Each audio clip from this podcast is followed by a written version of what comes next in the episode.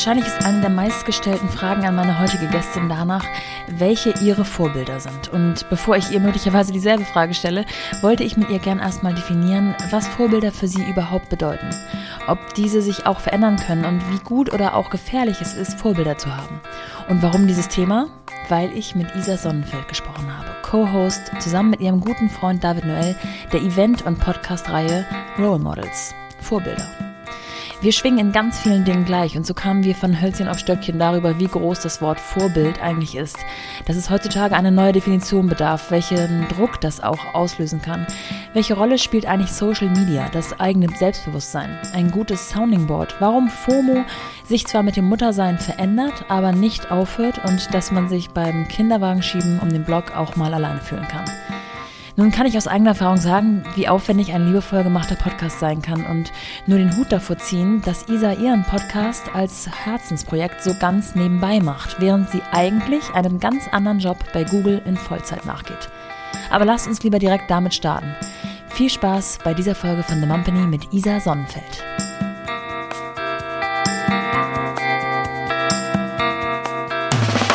Willkommen zu The Mumpany die Balance zwischen Baby und Business. Wir haben so ein bisschen eine ähnliche Mission, nämlich Frauen eine Bühne, eine Plattform zu geben und ähm, auch, glaube ich, beides aus ähnlicher Motivation heraus geboren. Bei mir war es so ein bisschen die ja, die Situation, Mama zu werden und zu denken, okay, wie kriegt man das jetzt alles unter einen Hut mit Kind und Karriere, Baby und Business? Und bei dir ist es, ähm, war es nicht unbedingt das Mama werden, weil es schon deutlich früher begann. Es ist, soweit ich weiß, entstanden daraus, dass du dir oder dass du nach weiblichen Vorbildern in deinem Job gesucht hast. Richtig, genau. Ähm, wir haben gemeinsam oder ich habe gemeinsam mit meinem Freund, langjährigen, äh, sehr guten Freund David Noel, den ich eigentlich über meinen Mann kennengelernt habe, äh, haben wir vor fast fünfeinhalb Jahren Raw Models gegründet mhm. als Event-Serie eigentlich erstmal in Berlin und der Beweggrund war für mich persönlich, und der David hatte andere Beweggründe, aber der Beweggrund für mich persönlich war, dass ich in meinem Umfeld wenige Frauen gesehen habe und von wenigen Frauen gehört habe oder mich mit wenigen Frauen austauschen konnte, äh, die sozusagen im gleichen, in der gleichen Lebensphase waren oder in der gleichen Karrierephase waren. Ich war damals bei Twitter ähm, und habe mit einem kleinen Team Twitter in Deutschland aufgebaut, also in einem US-Unternehmen mit äh, sehr viel Verantwortung damals schon. Ich war 26 mhm. und habe ja nach mh, mm, Tipps und Ratschlägen, Motivation, Inspiration gesucht ähm, und einfach auch einen Austausch mit Frauen. Wie geht das eigentlich? Also wie komme ich in einer dann doch noch sehr männerdominierten Arbeitswelt eigentlich klar? Und wie gehe ich mit bestimmten Situationen um? Und wer ist eigentlich mein Sounding Board? Und äh, wie kann ich bestimmte Themen ansprechen, die ich möglicherweise mit meinen männlichen Kollegen in dem Moment nicht ansprechen kann? Und ähm, das war so mein persönlicher Beweggrund. Wir haben damals bei Twitter hatten wir schon eine so eine Art interne äh, Gruppe, die ähm, die na nannte sich SWAT, äh, Super Women at Twitter. Ja. Ähm, und das war ein, ein eigentlich globaler Zusammenschluss von Frauen, die sich ausgetauscht haben und äh, die darüber nachgedacht haben, was können wir eigentlich für Programme, interne Programme entwickeln äh, zur Förderung von Frauen, ähm, wenn es um Gehaltsverhandlungen geht, wenn es um Karriereschritte geht, wenn es aber auch um die Frage, und damals habe ich mich mit der Frage natürlich noch nicht auseinandergesetzt, weil ich damals noch kein Kind hatte, aber auch die Frage, wie komme ich eigentlich als Mutter in so einer Arbeitswelt klar, ähm, wie kann ich mich austauschen? Und das war, das war der Hauptbeweggrund von mir zu sagen, naja, es muss doch eigentlich ein Format oder ein Forum geben, wo wir diese Frauen, die schon Schritte weiter sind und die in ihrer Karriere schon weiter sind und die schon ähm, Erfahrung gemacht haben, dass wir die treffen und dass wir die zum Gespräch treffen und dass wir von ihnen lernen können und ähm, vielleicht auch von diesen Irrungen und Wirrungen einer Karriere, die nie geradlinig ist, lernen können. Ähm, Und wir hatten damals, ich glaube, das haben wir noch nirgendwo wirklich erzählt, aber wir hatten damals mit, äh, mit David und meinem, äh, meinem jetzigen Mann, äh, damals war es noch mein Freund, aber mit äh, meinem Mann, hatten wir samstags uns immer getroffen, um so verrückte Ideen zu, zu diskutieren. Ja. Äh, wir haben das Breakfast Inc. genannt. Ja. Also ähm, besteht nicht mehr so wirklich, weil wir es lange nicht geschafft haben, uns samstags äh, zu treffen. In der jetzigen Zeit sowieso ist das sehr schwierig. Äh, aber damals haben dann David und ich über dieses Thema gesprochen und David war äh, bei SoundCloud mhm. ähm, für, für auch sozusagen Kulturentwicklung und People Operations zuständig und Community Building. Und er sagte damals, du, das Thema spielt bei uns eine ganz große Rolle. Äh, wir versuchen gerade auch herauszufinden, wie wir Frauen in der Tech-Szene äh, und bei uns im Unternehmen unterstützen können und welche Initiativen oder welche Möglichkeiten des Austausches wir aufbauen können. Und irgendwie hat sich dann aus dieser Diskussion die Idee entwickelt zu sagen, okay, lasst uns doch mal versuchen, eine Eventreihe einfach aufzusetzen. Und obwohl es in Berlin damals schon natürlich äh, gerade in der Startup-Szene so viele Events und, und Meetups und, und Treffen gab, haben wir gesagt, okay, es gibt aber keine Treffen, wo es wirklich um, um Frauen geht und um eine Frau im ganz Speziellen, die im Vordergrund ja. und im Fokus steht. Und wir haben gesagt, okay, lass uns drei Events machen, weil wenn man eins macht, dann ähm, hat man noch nicht den Proof of Concept, dass es auch wirklich funktioniert. Also ja. haben wir uns gesagt, okay, lass uns drei vornehmen und drei machen. Und wir waren total überwältigt von dem Zuspruch, von der Atmosphäre, die wir mit der Frau und mit den drei Frauen geschaffen haben. Weißt du noch, welche drei Frauen das waren? Ja, also wir haben, jetzt muss ich einmal kurz in meine, in meine äh, Geschichtsliste äh, ja. da reingucken. Ähm, wir haben, mit wem haben wir denn angefangen? Wir haben die nicht damals aufgenommen. Ähm, ah ja, ich glaube, wir haben mit äh, Kimberly Emerson damals, eins, das war das zweite Gespräch, äh, ein, ein, einen tollen Abend gehabt. Ähm, sie war damals die ähm, Botschaftsfrau obwohl man das nicht als, äh, als Label in dem Sinne sagen sollte, die Botschaftsfrau des US-Botschafters äh, zu dem Zeitpunkt in Berlin. Ja. Ähm, aber sie war vor allem Board-Member bei Human Rights Watch und eine unfassbar, ähm, wie soll ich sagen, energiegeladene ja. Frau, die ja, die uns total mitgerissen hat. Und dann haben wir ähm, die VP Engineering bei SoundCloud äh, interviewt. Ja. Das war auch sehr spannend, weil das dann nochmal so diese interne Perspektive war. Wie, was bedeutet es eigentlich, VP Engineering bei SoundCloud zu sein? Also absolut in der Tech-Szene äh, verankert zu sein und trotzdem zu versuchen, Frauen auch zu motivieren und mitzureißen.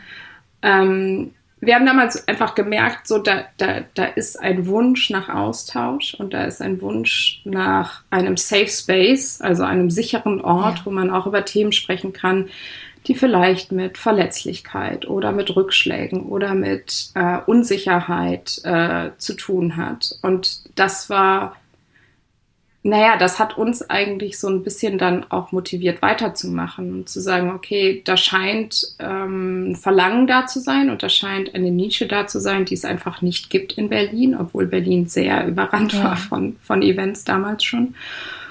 Und wir haben aber wirklich angefangen, ohne Aufnahme, ohne Video, ohne Social Media ähm, diese Gespräche zu führen. Und wir hatten bei den ersten drei Events, glaube ich, 60, 70 vor allem natürlich Frauen äh, im Publikum. Und die kamen aus eurem direkten Netzwerk erstmal oder habt ihr schon irgendwie Werbung?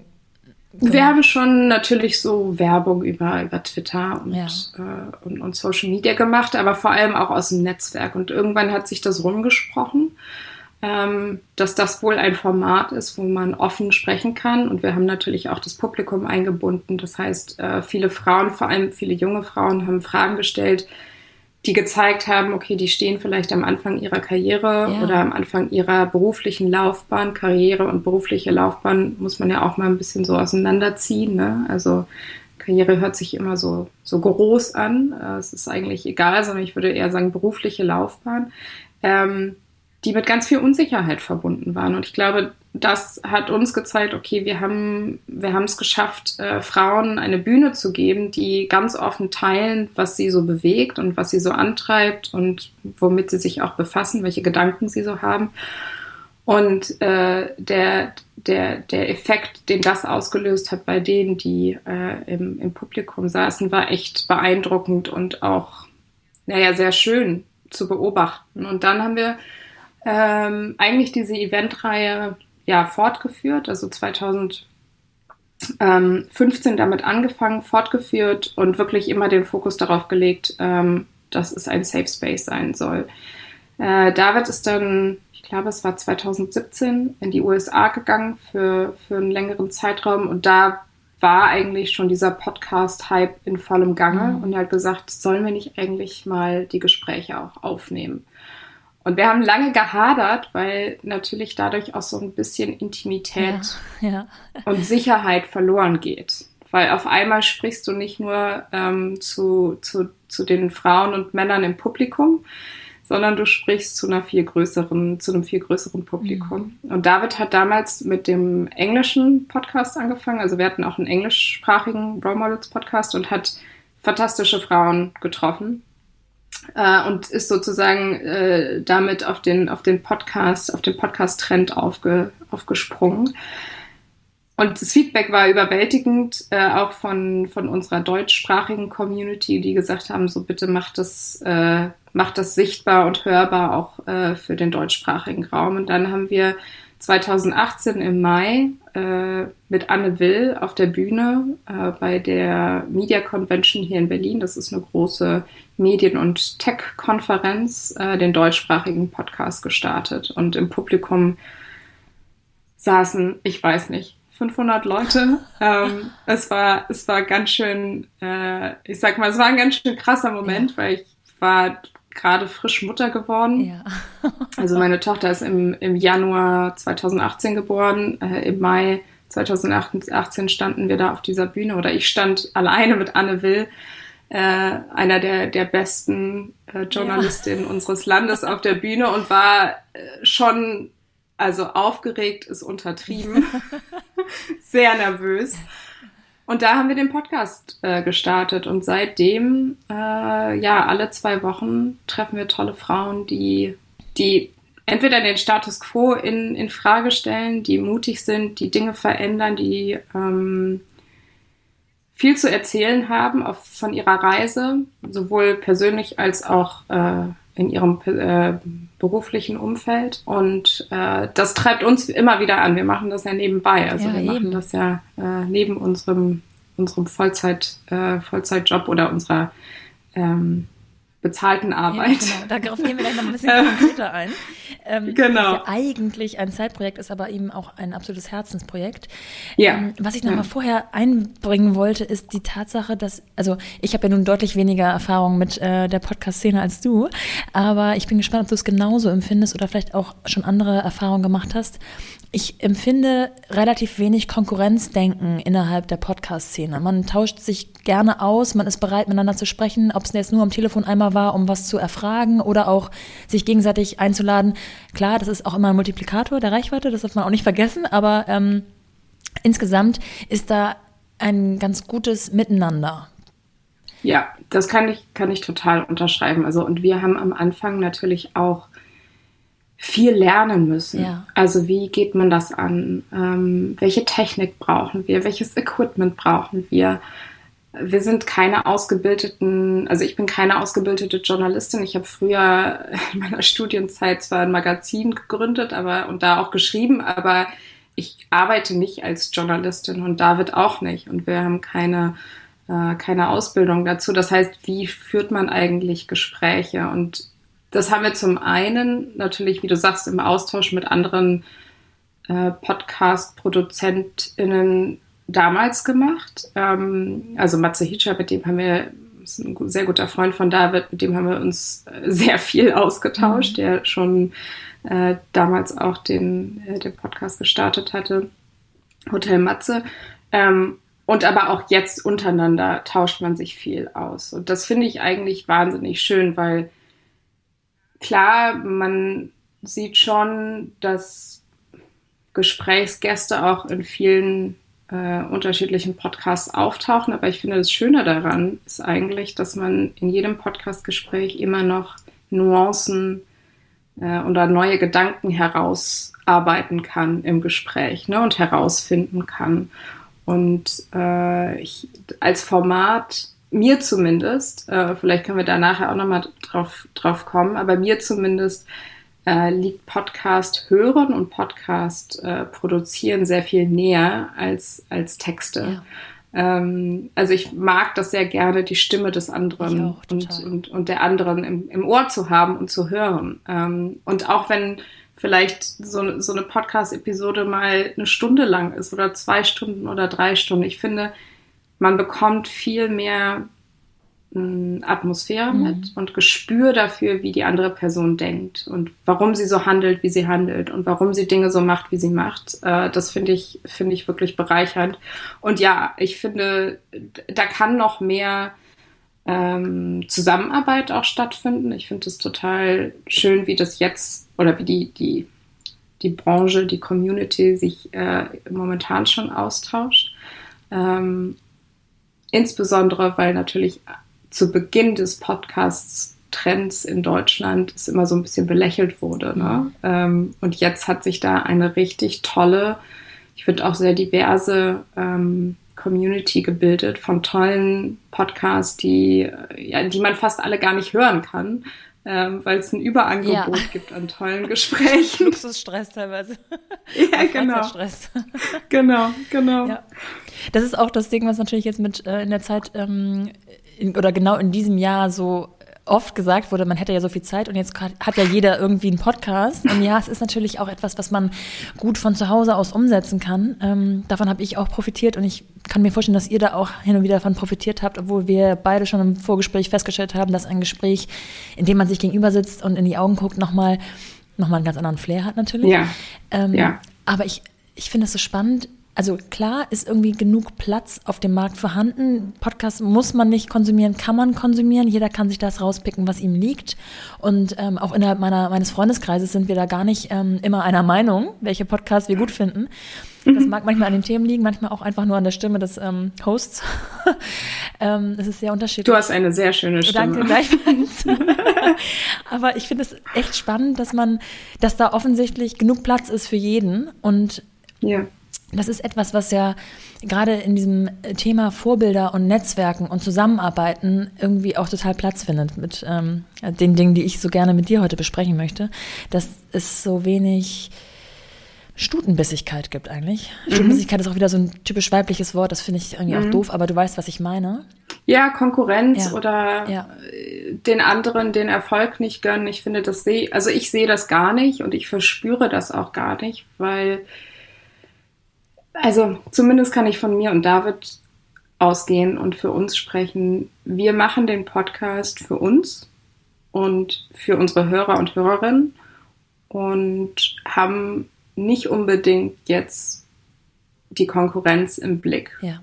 Natürlich lassen wir uns inspirieren und wir lassen uns von äh, Pod anderen Podcasts inspirieren, was Gäste und Gästinnen angeht oder was Themen angeht oder was vielleicht auch so Gesprächsführung angeht. Aber wir machen am Ende des Tages den Podcast auch für uns. Und ich finde, wenn man an die Konkurrenz denkt oder die so in den Vordergrund stellt, kann man auch leicht die eigene Mission verlieren Stimmt, ja. oder sich mhm. verunsichern lassen. Ähm, ne, und du hast gerade das Wort schon angesprochen, so Vorbilder. Jeder definiert ja das Wort Vorbild auch anders oder jeder jeder und jede hat andere Vorbilder aus unterschiedlichen Gründen. Und ähm, ich zumindest höre Podcasts aus unterschiedlichen Gründen. Und ähm, wie du schon sagst, so, die, manchmal ist es die Stimme, die, die einen dazu bringt, einen Podcast zu hören, mhm. auch wenn das Thema vielleicht nicht unbedingt jetzt äh, das Thema ist, was, was einen interessiert. Aber deswegen, ich finde, das ist eigentlich zumindest für mich der wichtigste Punkt. So, wir machen das für uns und für unsere Hörer und Hörerinnen, für die Community, ähm, aus, aus der wir hören, dass ihnen das Gespräch gefällt, dass ihnen die Atmosphäre gefällt. Und es kann natürlich sein, dadurch, dass wir das als sogenanntes Side-Project machen, äh, wir diesen Druck nicht verspüren, damit auch Geld verdienen zu müssen.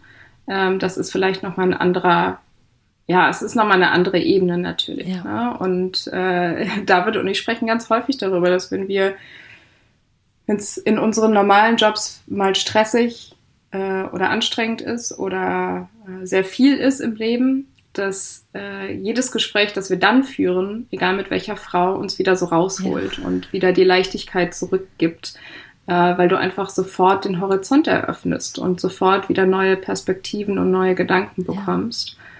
Ähm, und klar, ich würde sagen, in den letzten Monaten ist es schon auch, wir haben das zwar durchgezogen und wir haben viele tolle Frauen getroffen, die sich die Zeit genommen haben, das muss man ja auch oft sagen. Ähm, gerade jetzt äh, sich da eine Stunde oder anderthalb oder zwei die Zeit zu nehmen, das bedeutet sehr viel.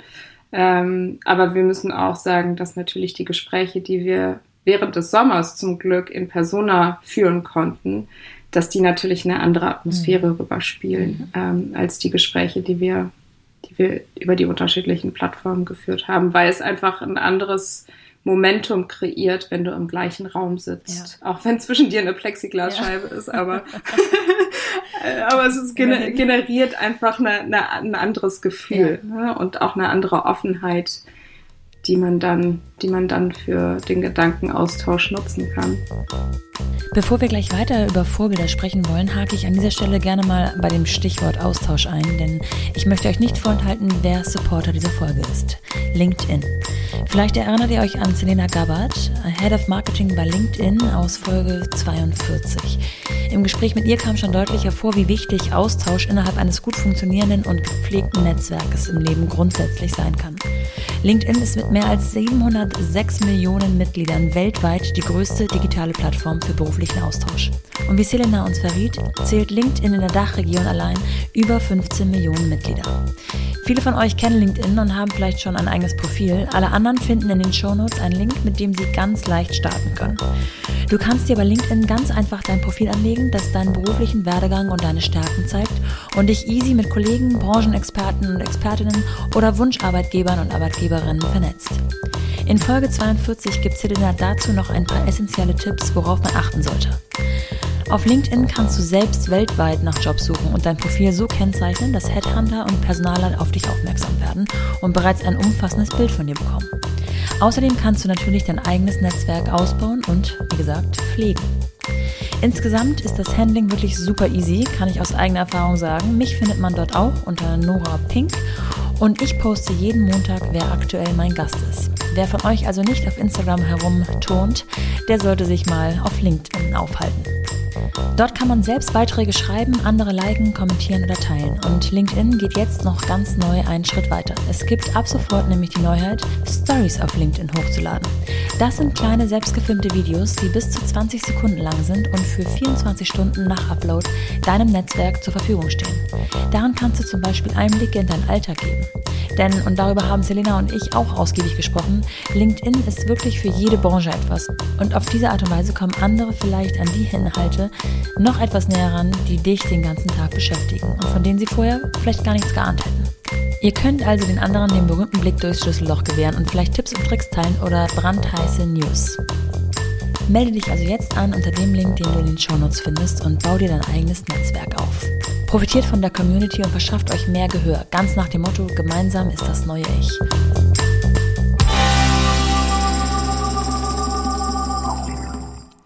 Ich habe mich natürlich in Vorbereitung auf das Gespräch mit dir ähm, viel über das Wort Vorbild mit mir selbst sozusagen auseinandergesetzt und ähm, so in mich gehorcht, was ich überhaupt da dazu definiere. Das würde ich gerne auch, die Frage würde ich gerne gleich an dich ähm, übergeben, wie du das Wort Vorbild für dich definierst. Und ich habe mich mal versucht hinzusetzen und so aufzuschreiben, wer so meine Vorbilder sind und war plötzlich völlig blockiert, weil ich dachte, Moment, das muss ich jetzt mal ganz genau durchdenken.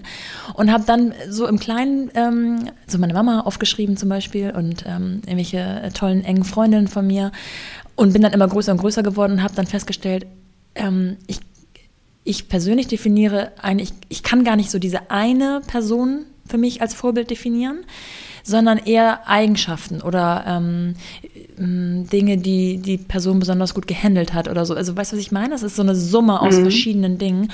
Und ich bin auch zu der mh, Erkenntnis gekommen, dass es nicht immer nur für mich positiv behaftet ist, das Wort. Mhm. Weil es manchmal auch Druck auslöst. Ähm, weil es manchmal mh, gar nicht mal etwas ist, wovon man lernen möchte, sondern vielleicht dann doch in so eine Art Konkurrenzdenken geht. Das habe ich dann wieder versucht von mir wegzuschieben. Also um es kurz zu machen, ähm, wie real sind Vorbilder wirklich und wie definierst du das Wort Vorbild für dich selbst?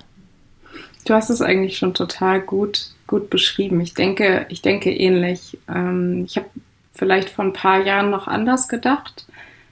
Äh, das liegt vielleicht auch daran, dass ich damals am Anfang meiner Karriere stand und gedacht habe, ich brauche diese Vorbilder, die großen Vorbilder, die erfolgreichen Vorbilder, bei denen alles perfekt lauf, läuft oder zu Schein läuft. Ja. Ähm, und davon habe ich mich natürlich über die letzten Jahre schon auch entfernt. Ähm, ich glaube, wir müssen das Wort Vorbild und Vorbilder neu definieren und wir müssen ein besseres Verständnis dafür entwickeln, was sind denn die neuen Vorbilder mhm. dieser, dieser Zeit und wer sind diese Vorbilder äh, dieser Zeit und was bedeutet es vielleicht auch sowohl Vorbild zu sein oder vorbildlich zu handeln. Ja. Ich sehe da, ich sehe da schon auch einen Unterschied. Ähm, und ich gebe dir total recht, dass der Begriff sowohl positiv als auch negativ behaftet werden kann. Äh, wenn ich sozusagen in mich horche und überlege, wer sind denn meine Vorbilder, dann ist die Liste extrem ja. lang. Und das liegt, das liegt daran, dass ich für die unterschiedlichen Situationen in meinem Leben unterschiedliche Vorbilder heranziehe, von denen ich mich nicht unbedingt nur inspirieren lasse, sondern die mich challengen und herausfordern, ja, mhm. mein momentanes Handeln oder meine Gedanken nochmal zu hinterfragen.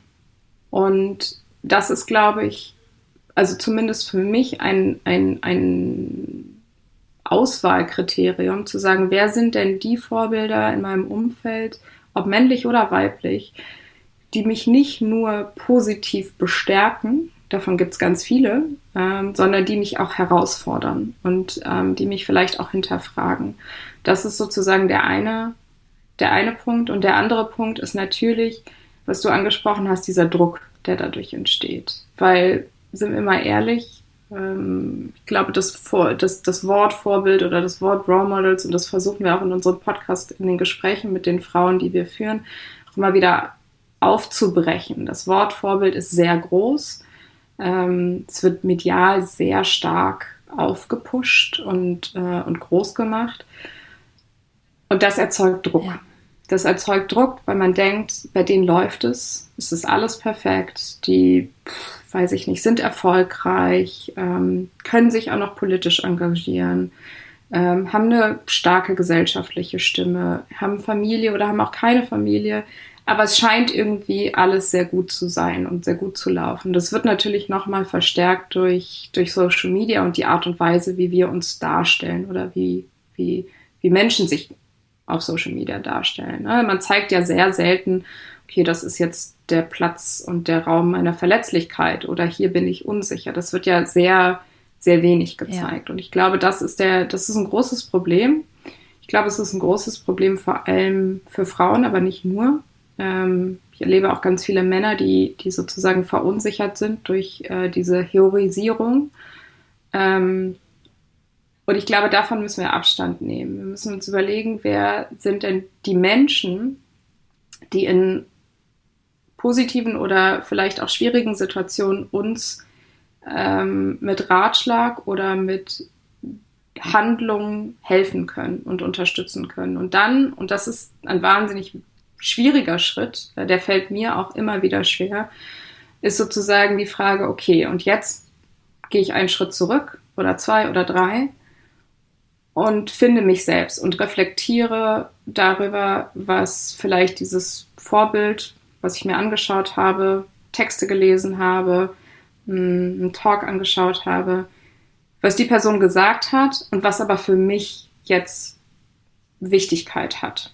Und das fällt total schwer. Ne? Also sich davon zu trennen und komplett beeinflussen zu lassen, das, was andere machen und handeln und denken, dass das der, der einzige goldene, richtige Weg ist, sondern ähm, diesen Moment dieser Reflexion zu finden, das finde ich schwer. Äh, und da müssen wir eigentlich viel mehr hin zu sagen, ja, Vorbilder sind total wichtig, aber wir müssen eine neue Definition dieses Begriffes finden. Und wir müssen ähm, vor allem der jüngeren Generation dabei helfen, nicht diesem Druck zu verfallen, dass sie ihr Leben danach ausrichten oder die Karriere danach ausrichten, was andere tun.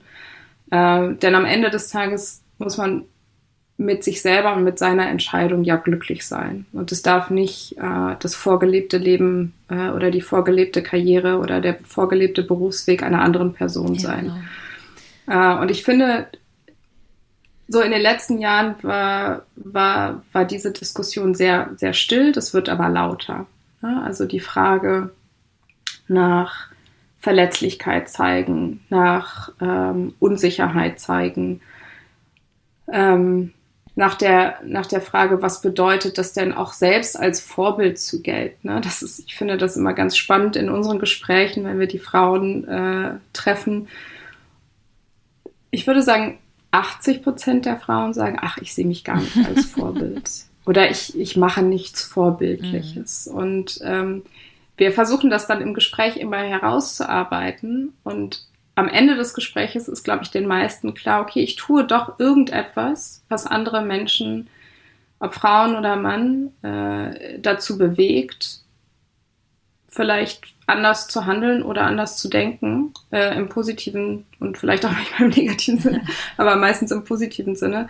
Und das kann vorbildlich sein. Ne? Also ähm, das liegt sicherlich auch daran, äh, dass wir Frauen interviewen, die vor allem sehr mutig sind und ähm, versuchen, Dinge in unserem Land oder, äh, oder auf der Welt zu verändern. Aber was ich damit sagen will, ist, glaube ich, dass wir brauchen eine neue Definition davon und wir müssen ehrlicher mit uns selbst sein und wir müssen auch ehrlicher mit äh, den von uns definierten Vorbildern sein. Ich glaube, für einen gesunden Umgang mit Vorbildern braucht es einfach auch ein gesundes Selbstbewusstsein und die Gefahr ja. liegt daran, wenn das Selbstbewusstsein nicht so gesund oder stark ist, sich dann Vorbilder zu nehmen und dann tatsächlich unglücklich zu werden statt glücklich. Ja, und das kann, das kann eine Spirale sein, äh, in, der man, in der man sich befindet, wenn man sich nur von Vorbildern mh, mm, leiten ja. lässt. Ne? Und das ist, das ist, glaube ich, über. Also ich sehe bei Instagram echt so eine Gefahr, dass, äh, und das wird vielleicht ein bisschen weniger, weil mehr gerade auch Mütter zeigen so, oh Gott, schaut mal hier, so ist eigentlich, ja, Realität. sieht eigentlich die Realität aus. Ähm, aber das, das, das, das macht natürlich das Problem noch ein bisschen größer. Mhm. Ne? Äh, und ich finde zum Beispiel ähm, die, die Premierministerin in Neuseeland, äh, Neuseeland Jacinda ähm, ja. Arden, finde ich ein super Beispiel dafür. Ne? Die zeigt, wenn es der Moment erlaubt, zeigt, was es für eine Herausforderung ist, in, in dieser Position zu sein, mit Familie, mit kleinem Kind äh, äh, aktuell. Und das wünsche ich mir auch von Männern. Also ähm, zu zeigen, dass das alles nicht äh, nur Macht, Power, Erfolg ist, sondern dass da auch viel dahinter steckt und dass da, dass da viel Unsicherheit ja. dahinter steckt. Ja. Jetzt hast du schon was Gutes angesprochen. Ich wollte nämlich ja so gerne mit dir auch über Kamala Harris sprechen. Mhm. Und ich habe ähm, mir nochmal genauer angeguckt, was so ihr, ja, ihr Lebensweg ist und dass sie nämlich tatsächlich selber keine Mutter ist. Mhm. Und ich habe darüber lange nachgedacht, wie ich das finde. ich weiß natürlich nicht, warum sie keine Mama ist. Das kann ja tausend Gründe haben. Ähm, jetzt hast du gerade schon das andere Beispiel genannt, wie es ist, ähm, so eine politische Aufgabe mit dem Mutterdasein zu verbinden. Vielleicht ist es ja auch tatsächlich so, dass ähm, Kamala Harris als Nichtmutter ähm, doch ein wenig mehr Fokus äh, haben kann auf die, die neue Position, die sie jetzt ähm, seit kurzem innehat oder demnächst ähm, übergeben bekommt. Glaubst du, dass sie als erste ähm, VP sozusagen mehr im Fokus steht, mehr unter Beobachtung stehen wird? Als erste weibliche? Mhm. Ich glaube, also ich glaube, Frauen stehen immer mehr im Fokus, wenn sie in Machtpositionen sind. Ähm, es wird häufig mit zweierlei Maß gemessen.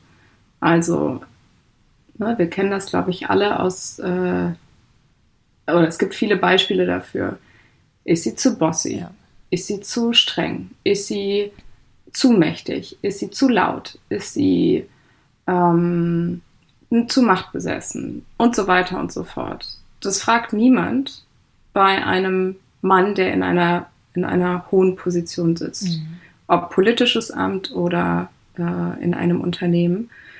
Und ich glaube, und das sah man natürlich auch schon in der Berichterstattung nach der Wahl äh, und nachdem bekannt wurde, dass sie die erste afroamerikanische und asiatische Amerikanerin in diesem, in diesem Amt wird, ähm, dass da sofort mit zweierlei Maß gemessen wird. Mhm. Und ich glaube, das ist eher ein großes Problem unserer Gesellschaft, dass wir es immer noch nicht akzeptieren können, dass Frauen in diesen Positionen sind, weil sie gut sind ähm, und anders führen als Männer. Ähm, und manche Frauen führen auch nicht anders, das muss man natürlich auch dazu sagen. Ne? Ähm, manche Frauen führen auch äh, vielleicht so wie, wie Männer führen. Aber ich finde, das äh, war, war schon, schon auch erschreckend, äh, neben der ganzen positiven Berichterstattung direkt dieses zweierlei Maß auch wieder zu erkennen. Und auch in Bezug auf die Frage, ja, sie macht dieses oder sie kann dieses Amt und diese politische Karriere nur auf oder dieses Amt nur führen und diese politische Karriere aufbauen, weil sie keine Familie hat. Ja. Ähm, und ist sie dann überhaupt die richtige, auch die äh, Probleme oder die Themen von, von Familien zu vertreten? Und ich finde da, das ärgert mich so ein bisschen, weil ich dann immer denke, naja, wir sollen doch jetzt erstmal vielleicht glücklich darüber sein, dass Kamala Harris es geschafft hat, äh, ein, eine mm, patriarchale Struktur zu durchbrechen und die erste weibliche VP ist äh, in den USA. Allein das sollte doch ein wahnsinnig tolles Signal sein. Äh, und dann muss man natürlich auch auf die, auf ihre Politik schauen und das, was sie dann umsetzt. Natürlich. Ne? Also äh, ich finde dennoch im ersten Moment ist es doch erstmal ein tolles Zeichen dafür, dass es eine Frau gibt und ähm, dass äh, dieser, dieser Faden durchbrochen ist. Ja. Ähm, und das hat man auch in, in Neuseeland äh, gesehen. Ne? Also äh, ich glaube, äh, Premierministerin Allen musste auch sehr viel Kritik von außen einstecken und äh, viele Fragen sich gefallen lassen. Schafft sie das? Kann sie das? Ist sie, äh, ist sie gut genug dafür? Und ähm, jetzt mal bezogen auf die Unternehmenswelt ist das sicherlich auch so, ne? oder auf die Arbeitswelt ist das sicherlich auch so. Können Frauen das, ähm, wenn sie über eine Quote äh, in ein Amt reingesetzt werden mhm. oder in eine Position eingesetzt werden. Ja. Ich, mich ärgert das auch zu, zu sehr, um das ähm, einfach so zu übergehen. Dennoch frage ich mich, wann man. Also klar, Kamala Harris ähm, äh, vereint ganz viele Neuigkeiten, sage ich mal, im Weißen Haus. Ne? Mhm. Tatsache, dass sie, äh, dass sie, ja, schwarz, also dass sie ähm, anderen Hintergrund hat als der Vorgänger sozusagen, ähm, dass sie weiblich ist und so weiter und so fort. Aber warum können wir nicht einfach sie als Mensch wahrnehmen? Oder wann wird der Zeitpunkt ähm, äh, sein, dass wir die, die Menschen an sich wahrnehmen und nicht noch in verschiedene Dinge kategorisieren und sagen, mal gucken, ob und hm, jetzt muss sie sich erstmal beweisen und gut genug muss ja. sie auf jeden Fall. Natürlich müssen sie gut genug sein, ne? Das ist ja eigentlich außer Frage. Ähm, aber nicht unter diesem und das, obwohl sie eine Frau ist. Oder das, obwohl. Mhm. Das ärgert mich auch. Ähm. Ich glaube, das ist die Frage, das ist wirklich die Frage unserer Zeit. Ja. Ne? Also wenn wir auf die Entwicklung und die Historie der Gleichberechtigung und Gleichstellung schauen, dann dauert das, glaube ich, noch äh, viele ja, Jahre, bis wir, bis wir so weit sind, dass es, dass es egal ist, wer ein Amt bestückt. Ja. Und ähm, ich meine, wenn man sich anschaut, wie groß das Medienecho war, auch zum neuen Kabinett ja. äh, in, in Neuseeland. Ja. Und wow, es ist vielfältig. Und ja, das ist fantastisch, aber es darf eigentlich, äh, sollte nicht so ein Medienecho ja. sein, sondern es sollte die er Erkenntnis sein, ja, so sieht die Gesellschaft aus und so sollte auch, äh, so sollte auch ein Kabinett äh, aussehen, das die Gesellschaft repräsentiert ne? und das Politik für die gesamte Gesellschaft macht. Aber da sind wir, da, da sind wir noch sehr, sehr ja. weit von entfernt. Aber gut, wir legen, wir säen heute, was wir morgen ernten, von daher irgendwann muss ich ja. anfangen. Wie ist es denn, wenn, also klar, du stellst die Frage sehr vielen Frauen ähm, darüber, ob sie ein Vorbild sind, wie sie sich empfinden als Vorbild. Du wirst sicherlich aber auch für viele als Vorbild gelten. Wie gehst du persönlich mit dieser Rolle um? Mich macht das sehr unsicher. Ja. Ähm, ja, mich macht das sehr unsicher und das löst auch oft eigentlich Druck aus, weil ich denke, pff, ist das wirklich so und was tue ich denn, was ähm, irgendwie mich dazu äh, äh, oder dazu bringt, dass andere Leute denken, ich, ich bin ein Vorbild.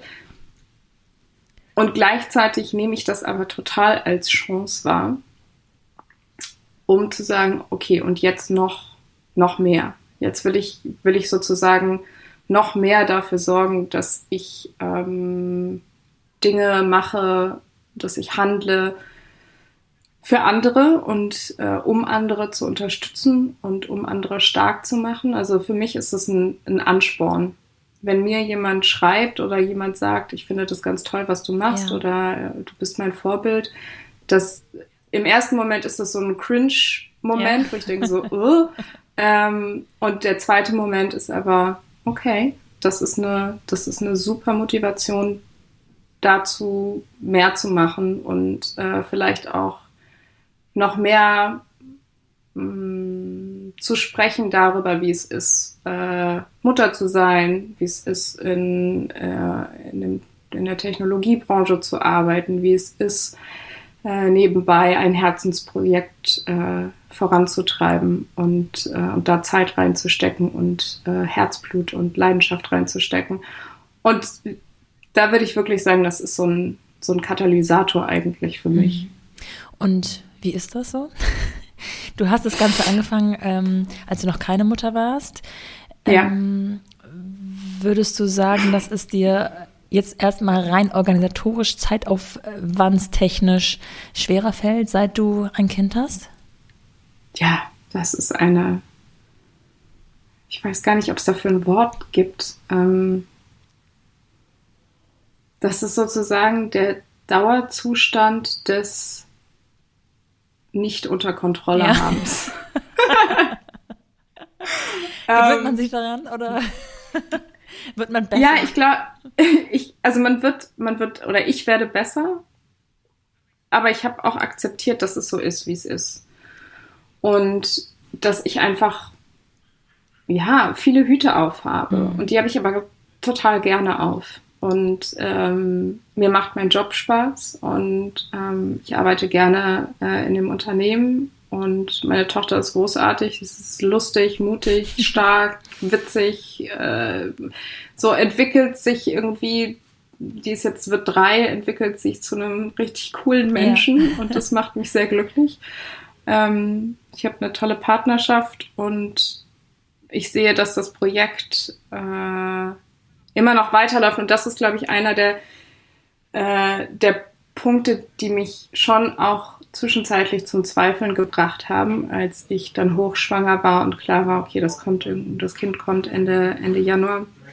So diese Frage, wie schaffe ich das dann danach? Weil keiner bereitet dich natürlich ja. auf diese Phase vor. Alle sagen, oh, es wird dein Leben verändern. Ja, und das tut es auch. Aber wie, sagt ja. dir keiner.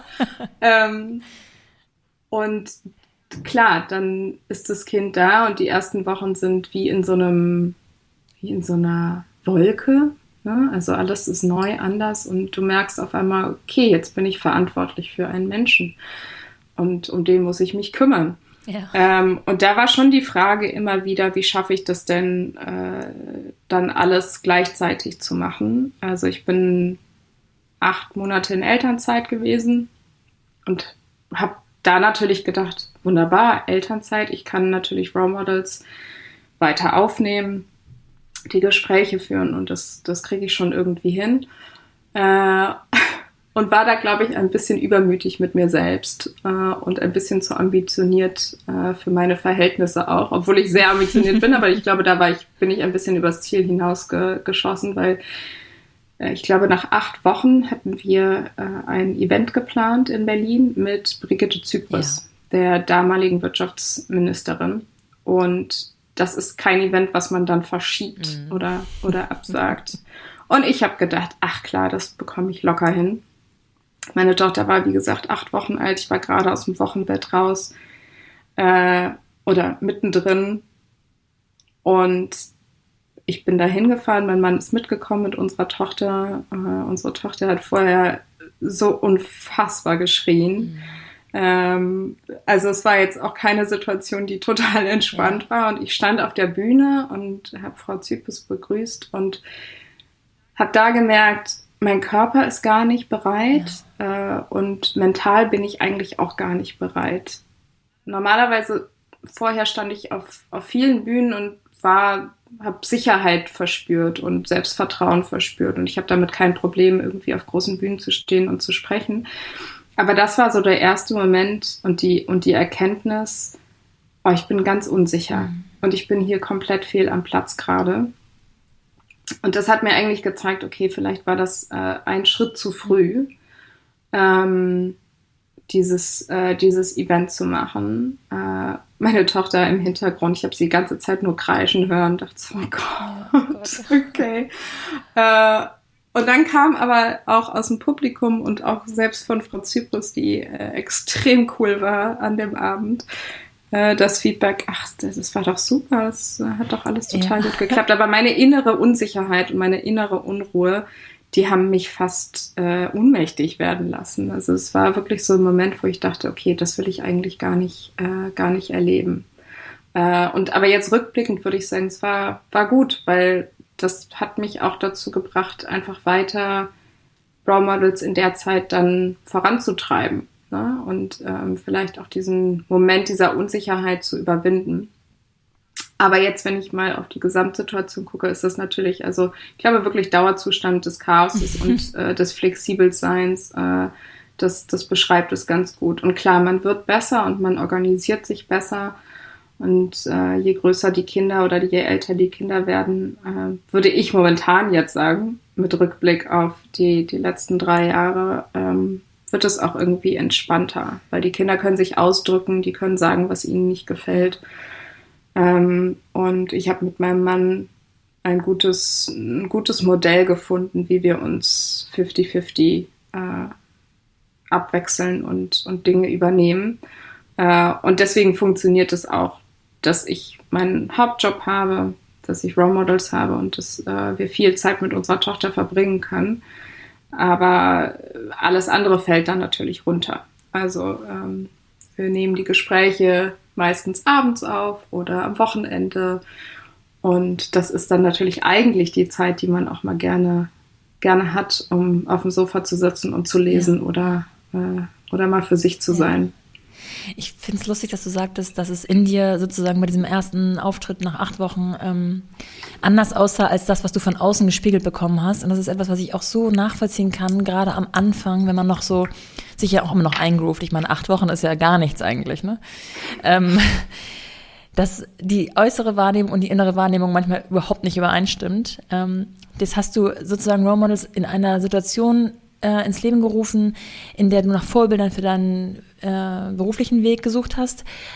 Hast du, nachdem du Mutter wurdest, auch nach Vorbildern für das Thema Mutterschaft gesucht? Hat sich mhm. vielleicht auch, haben sich deine Fragen an deine Gäste auch vielleicht verändert?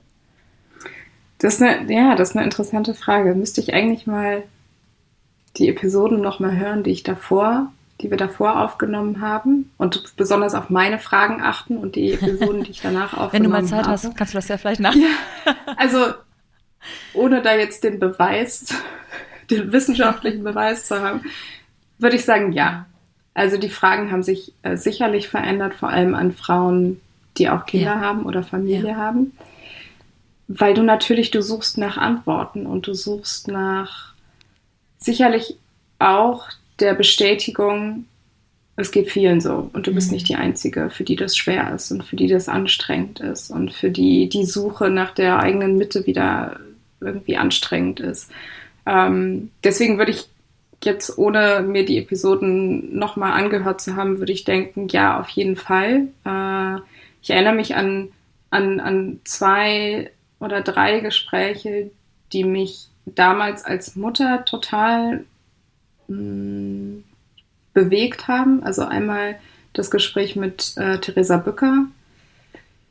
Das war, das hat mich nachhaltig bewegt, weil sie hatte damals schon eine Tochter. Sie hat jetzt ihr Mhm. zweites Kind und sie hat ganz viel darüber ges gesprochen, ähm, wie es ist, mit diesem Mental Ja. Load umzugehen und ähm, wie auch ja, im Prinzip die Aufteilung und diese Planung von Erwerbsarbeit und Care-Arbeit und politischem Engagement, wie das eigentlich auch zu einem Stressfaktor führt, der nicht wirklich benannt wird. Ja, und daran erinnere ich mich ganz, äh, ganz explizit an dieses Gespräch, was mir sehr, ja, sehr geholfen hat oder was bei mir sehr viele Gedankenspiele ausgelöst hat. Ähm, und auch ein Gespräch mit Verena Pauser, die hat drei Ja. Kinder äh, und äh, noch ein, ein, ein viertes äh, aus, aus, ihrer, aus ihrer jetzigen Ja. Beziehung äh, oder Ein Bonuskind der Mann sozusagen. hat das Kind äh, mitgebracht in die Beziehung und ähm, wie sie sozusagen diesen, ja, diesen Spagat immer schafft, ne, von dem alle immer sprechen, zwischen äh, beruflichem, beruflicher Entwicklung, äh, Kindern und, äh, und, und auch Projekten, die man noch nebenbei macht.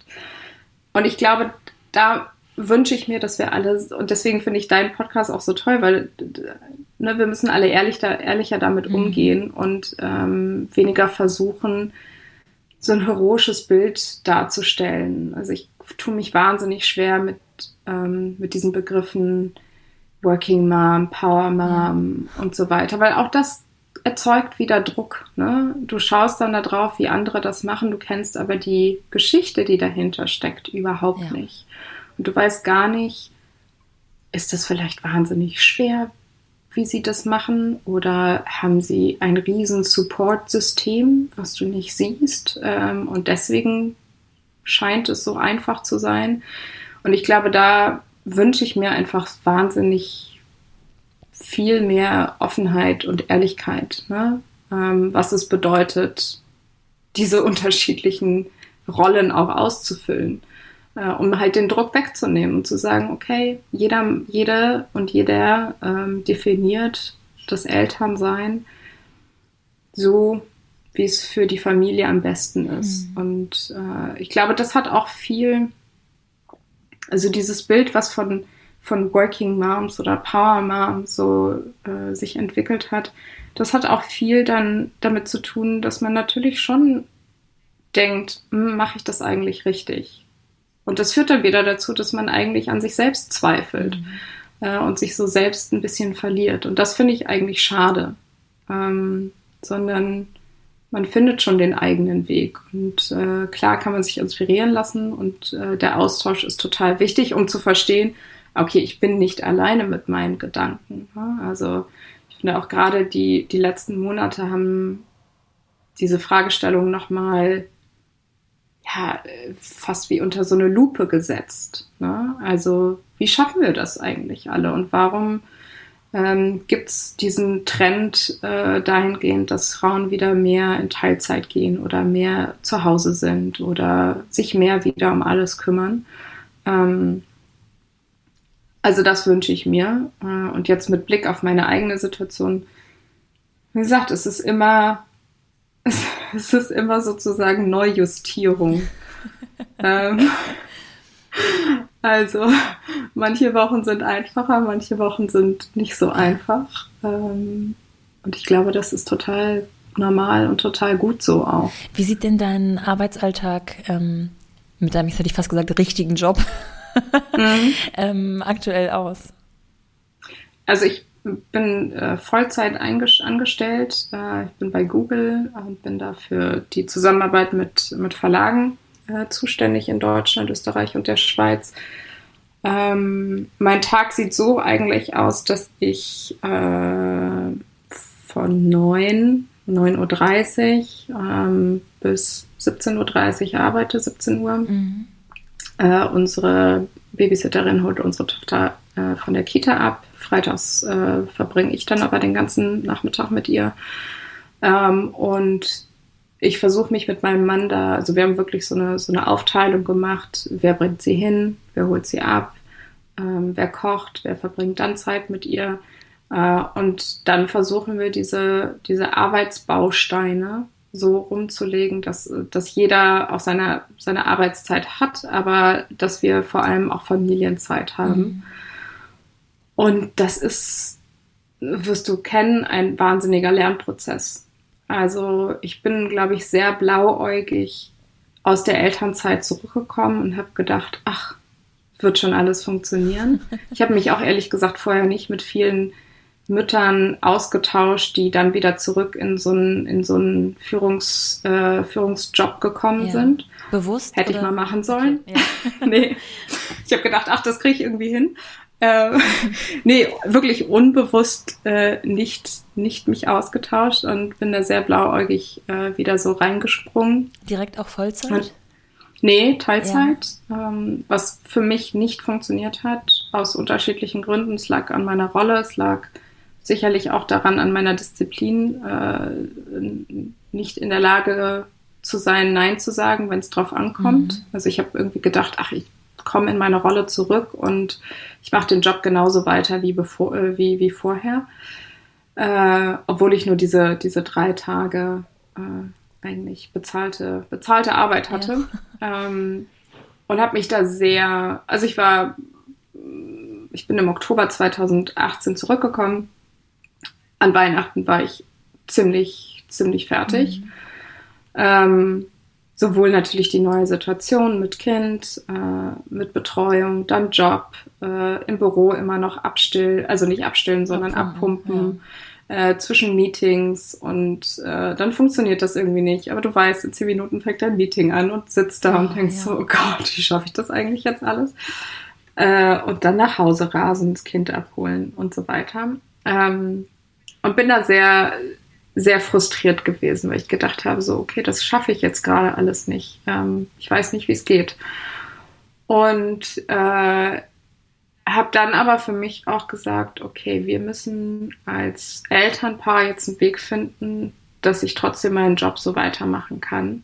Äh, nicht in dem Maße und natürlich auch nicht mit der vielen Reiserei und mit den vielen späten Abendterminen, ähm, sondern ein bisschen anders und das hat eigentlich ganz gut geklappt, wobei das lange gedauert hat. Also es hat sicherlich ein Jahr gedauert, bis ich mich irgendwie einge, eingegroovt hatte.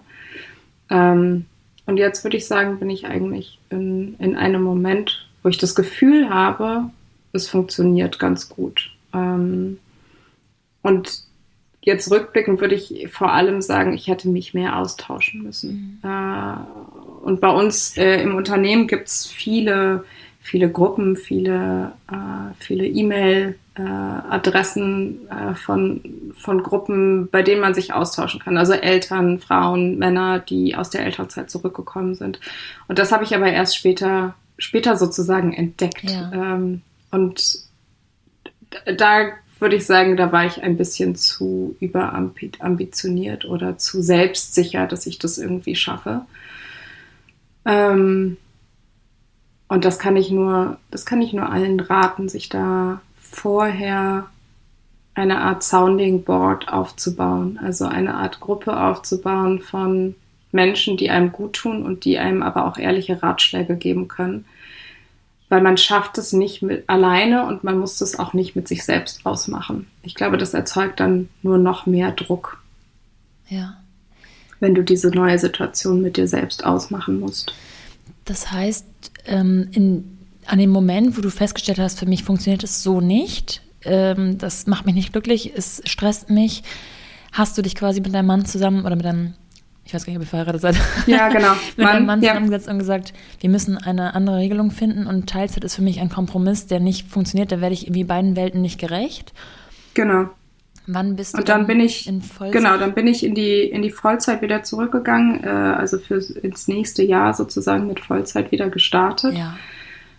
Aber mit einem flexiblen Wochenplan und das habe ich mit meinem mit meinem Chef erarbeitet. Also wie teile ich sozusagen meine Tage auf, dass ich beispielsweise früher anfange, äh, dass ich einige Termine, die spät abends liegen, nicht wahrnehme aus erklärlichen Gründen, weil sie vielleicht auch gar nicht so relevant sind, sondern ich sie nur wahrgenommen habe, um dabei zu sein. Und das ist natürlich dann auch ein innerer Prozess, den man durchspielen muss. Also wie wichtig bin ich eigentlich für diesen Termin oder ähm, ist das eigentlich relevant für meinen, für meinen Job oder kann ich, kann ich das auch ersetzen durch Familienzeit ja.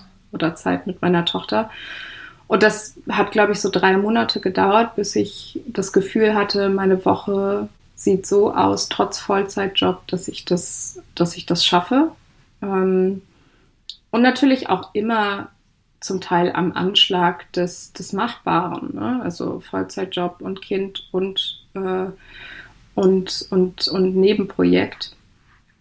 Eine Herausforderung, aber ich glaube, es kommt wirklich auf diese Planung an und auf den Partner, der mitzieht und der sagt, okay, wir müssen beide unsere Kalender anschauen und wir müssen beide unsere Verpflichtungen anschauen und da auf beiden Seiten Kompromisse finden. Und ich würde sagen, ich bin immer noch nicht da angekommen, wo ich äh, ganz stressfrei sagen kann, ach, es läuft total wunderbar. Nee, überhaupt nicht. Ähm, das, das Chaos und die innere Zerrissenheit ist halt immer da. Ähm, und der Vorteil ist aber natürlich, dass ich wirklich auch meine Zeit flexibel gestalten kann. Wenn ich merke, wie meine Tochter möchte früher aus der Kita abgeholt werden, dann hole ich sie früher aus der Kita ab und dann äh, beende ich meine Arbeitsthemen halt später.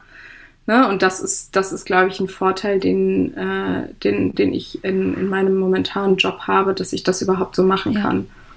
Hast du dafür mal Kritik geerntet, dass du von Teilzeit auf Vollzeit aufgestockt hast? Ja, also vor allem viele Fragen. Äh, warum, wie, warum machst du das jetzt? Ähm, siehst du deine Tochter noch? Also so die typischen Fragen, die man, glaube ich, hört, wenn man, äh, wenn, wenn man in Vollzeit wieder geht und ein kleines Kind hat. Äh, ich kann aber, und das geht, glaube ich, zu dem Punkt zurück, den ich ganz, äh, oder den ich vorhin äh, gesagt habe, wir haben für uns entschieden, dass das unser, unser Modell ist und dass das funktioniert. Und wir sehen an unserer Tochter, dass die total glücklich ist und sich zu einem coolen, tollen ja. Menschen entwickelt. Und am Anfang hat mich die Kritik sehr berührt und auch getroffen.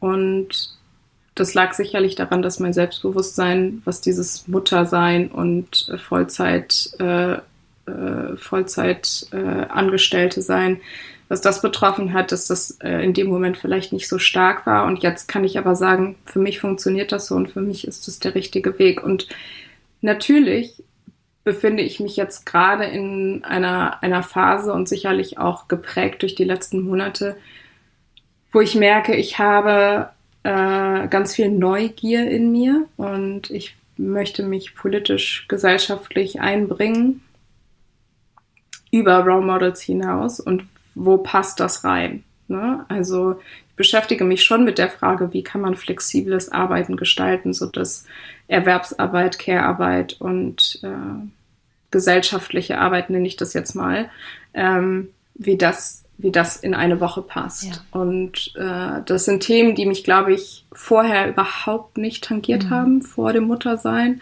Und jetzt wird meine Tochter drei und mich halt wirklich seit drei Jahren schon auch beschäftigen. Äh, und diese Frage der Zeit und was machen wir mit unserer Zeit und äh, wer wollen wir eigentlich in zehn Jahren sein und äh, wie wollen wir auf äh, uns in 20 Jahren schauen äh, und auf den Moment schauen, der jetzt gerade uns äh, gesellschaftlich, politisch beschäftigt ja. und welche Rolle haben wir gespielt und wie haben wir für Veränderungen gesorgt. Ne? Also das sind schon Gedanken, die ich, glaube ich, vorher einfach nicht hatte und die jetzt sehr viel lauter werden.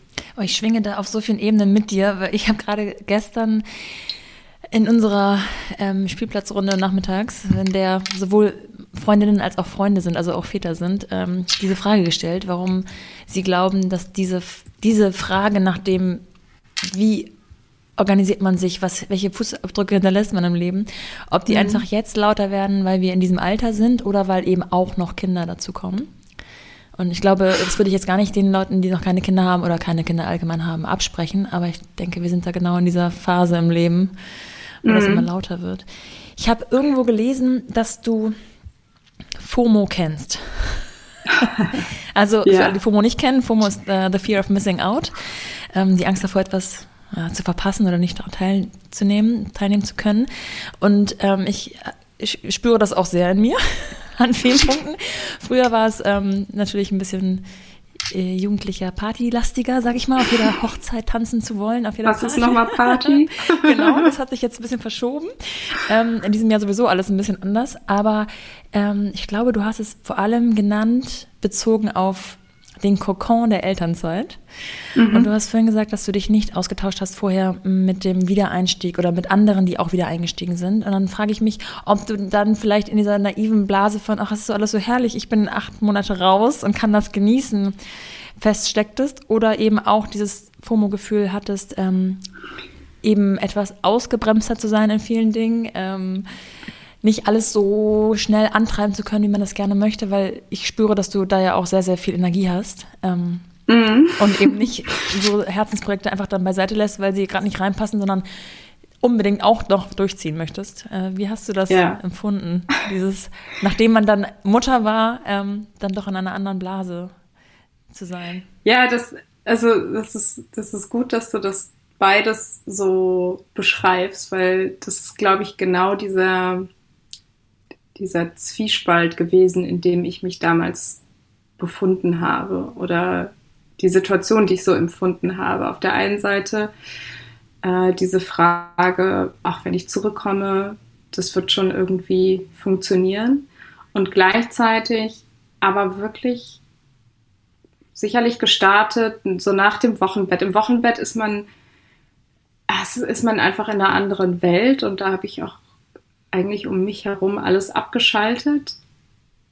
Und dann mit, glaube ich, diesem ersten Role Models Event habe ich gemerkt, ich verpasse alles. Mhm. Ähm, ich bin, weil ich das Kind habe und weil das Kind irgendwann eine Routine entwickelt hat und äh, jetzt auch nicht überall mitgenommen werden wollte. Sie war so eine ganz schwierige Schläferin also hat eigentlich nur auf mir geschlafen. Das heißt auch irgendwo mit dem Kinderwagen hinfahren und mal abstellen und ah, irgendwo ja. zuhören oder sich hinsetzen war nicht so ganz einfach. Ja. Ähm, also da hatte ich ein, ein wirklich großes FOMO-Gefühl. Getriggert durch natürlich die vielen Freunde und Bekannten, die tolle Dinge in der Zeit gemacht ja. haben und die äh, viel unterwegs waren und die bei Abendessen waren und die Events organisiert haben und das hat mich, also das hat mich umgetrieben, das hat mich in dem Sinne frustriert, weil ich mir darüber wenig Gedanken gemacht habe ähm, und von mir selber lernen musste, es ist okay, du hast einen, einen, einen, einen Menschen jetzt hier vor dir, äh, der eigentlich noch gar nichts kann und total auf dich angewiesen ist. Und diese Events und die Gespräche und die Treffen, die passieren, aber die passieren jetzt ohne dich. Und das hat sehr lange gedauert. Also ich habe mich immer ein bisschen zerrissen gefühlt. Äh, sicherlich auch, weil vorher natürlich die Definition des, des Ichs über den Job passierte und über den Austausch mit anderen passiert. Und auf einmal war ich Mutter und das war meine Definition und äh, das war meine Aufgabe. Und mich daran zu gewöhnen, das hat, äh, es hat ein paar Wochen gedauert. Ja. Äh, und ich weiß nicht, wie es dir damals ging, aber ich bin, als ich dann sozusagen wieder im Job war, habe ich gemerkt, dass ich mich bei denen dann bei den ersten Events ziemlich unwohl gefühlt habe, weil ich dachte, nee, eigentlich will ich doch nach Hause. Mhm. also genau das Gegenteil des, oh, des, des, des, Feelings of missing out, weil ich so, nee, ich, ich, ich habe gerade das Gefühl, das FOMO-Gefühl von zu Hause ja, ja. Und, und zu Hause zu sein. äh, und diese, diese Balance zu finden, das ist, glaube ich, äh, das ist, glaube ich, das Schwierigste. Ähm, und da wünsche ich Müttern, die jetzt vielleicht gerade genau in so einer Phase denken und äh, merken, oh, ich bin irgendwie nicht mehr, keiner ruft mich an oder, ja. oder alle sind beschäftigt am Tag und ich laufe hier alleine mit meinem Kinderwagen äh, durch die Straßen und wieder den gleichen Block ja. und so weiter, ähm, dass man da den Blick öffnet und sich überlegt, wer sind denn die Menschen, die ich vielleicht ja. neu äh, kennenlernen kann. Ähm, oder sind es Momente, wenn man spazieren geht, in denen man lernt? Ne? Also das ist vielleicht auch eine Zeit über Podcasts oder über äh, Talks oder andere Lernplattformen, dass man die Zeit nutzt, ohne sich wieder Druck zu machen, aber diese Zeit für sich dann auch äh, definiert und sagt, ich lerne jetzt für mich mhm. und ich äh, ich kann vielleicht kein Buch lesen, weil das mit Kind, äh, zumindest für mich war das damals sehr schwierig. Ich habe gedacht, ach, ich bin dann in der Elternzeit und ich kann all die Bücher lesen, die in meinem Bücherregal stehen und schon seit Jahren ja, auf mich warten. Ähm, das war irgendwie ja. das komplette Gegenteil. Aber Audiobooks sich anzuhören und sich zu überlegen, okay, das ist jetzt meine Findungsphase vielleicht auch. Ne? Mhm.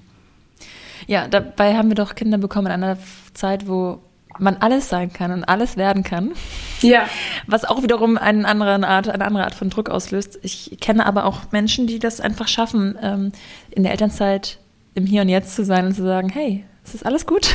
Ich genieße mhm. das Hier und Jetzt. Und naja, da hat jeder so seinen eigenen Struggle. Ähm, ja, ich glaube, das hat auch viel mit, mit der eigenen inneren mit dem eigenen inneren Antrieb und der Energie zu Bestimmt, tun. Ne? Ja. Ich will das den, denjenigen, die das schaffen, gar nicht absprechen äh, sondern es ist eher vielleicht auch in so einer Situation dann ein negatives Attribut. Also zumindest bei mir manchmal so ein negatives Attribut, dass ich merke, ich habe viel zu viel Energie und ich müsste eigentlich mal einen Gang runterschalten und äh, meine innere Ruhe irgendwie finden. Ja schmaler Grad zwischen sich getrieben und sich angetrieben fühlen manchmal. Genau, genau. Als Abschlussfrage, und ich weiß, ähm, dass das fies ist, aber ich weiß auch, dass du das sehr gut kannst, äh, weil du sicherlich auch schon oft danach gefragt wurdest. Welche Ratschläge ähm, kannst du im speziellen Müttern geben, die du selber gerne vorher bekommen hättest? Hm. Ja, das ist äh, sehr ja, weit gefasst, ich weiß, aber. Ja, nee, aber das ist eine, eine, schwierige Phase, weil natürlich jede Mutter in einer anderen Ausgangsposition auch ist, ne? Ob ähm, mit Partner, ohne Partner, mit Familie im Hintergrund oder nicht. Ähm,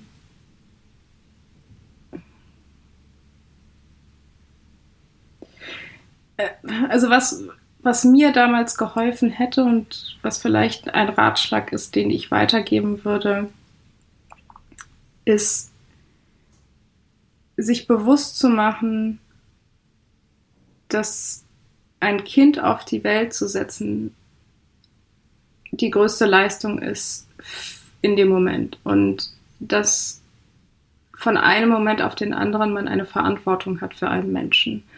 Vorher war man für sich selbst verantwortlich und vielleicht noch für Familienmitglieder, also Mutter, Eltern, Bruder, Schwester, äh, Onkel, Tanten. Aber in dem Moment, in dem das Kind da ist, hat man die Verantwortung für diesen Menschen und sich dessen bewusst zu sein, dass die wichtigste Aufgabe ist, diesen Menschen mh, hm, glücklich zu machen und äh, gesund zu machen oder äh, ihm Gesundheit und ihr Gesundheit auf den Weg zu geben äh, und die Außenwirkung wegzuschieben. Und das, was von außen kommt, Kritik, Ratschläge, ähm, besserwisserische Kommentare, das wegzuschieben und sich zu überlegen, wer, und das ist eine, eine Reflexionsaufgabe, aber sich zu überlegen,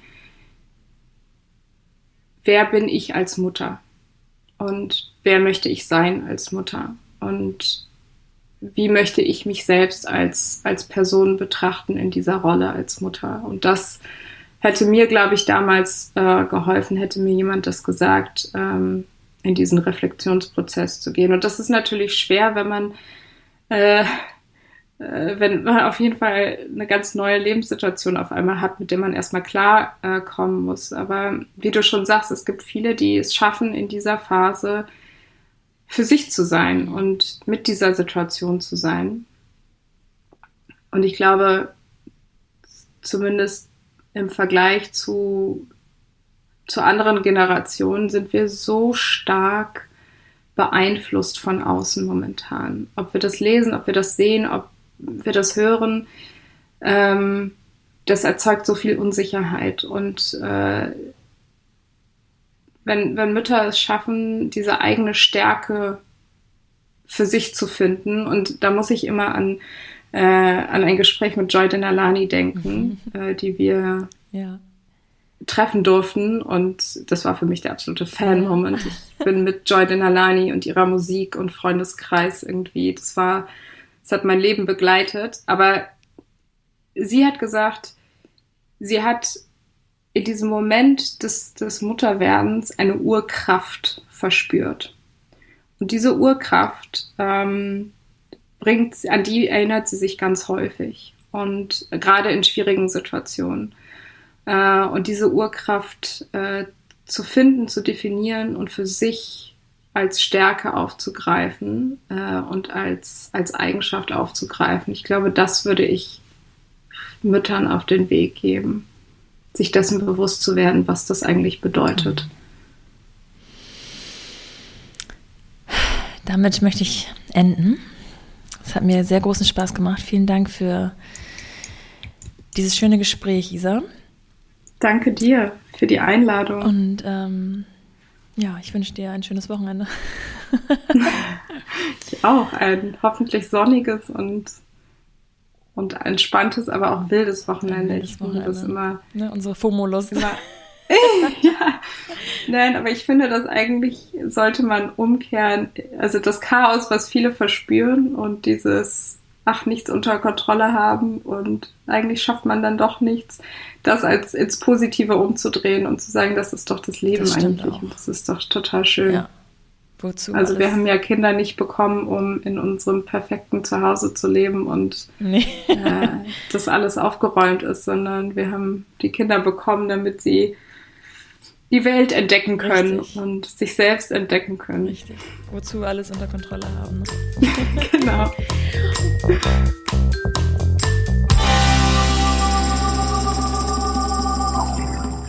über Themen wie Vorbilder könnte ich noch stundenlang sprechen, aber immerhin haben wir ein bisschen von Isas Erfahrung profitieren können, die sich eben innerhalb der Event- und Podcast-Reihe Role Models schon viele, viele Stunden mit genau diesen Themen beschäftigt hat. Ich bedanke mich bei euch fürs Zuhören, freue mich über Feedback, zum Beispiel via Instagram unter mumpany-podcast oder auch in Form von Abos, Sternen und Bewertung. Bis dahin, eure Nora.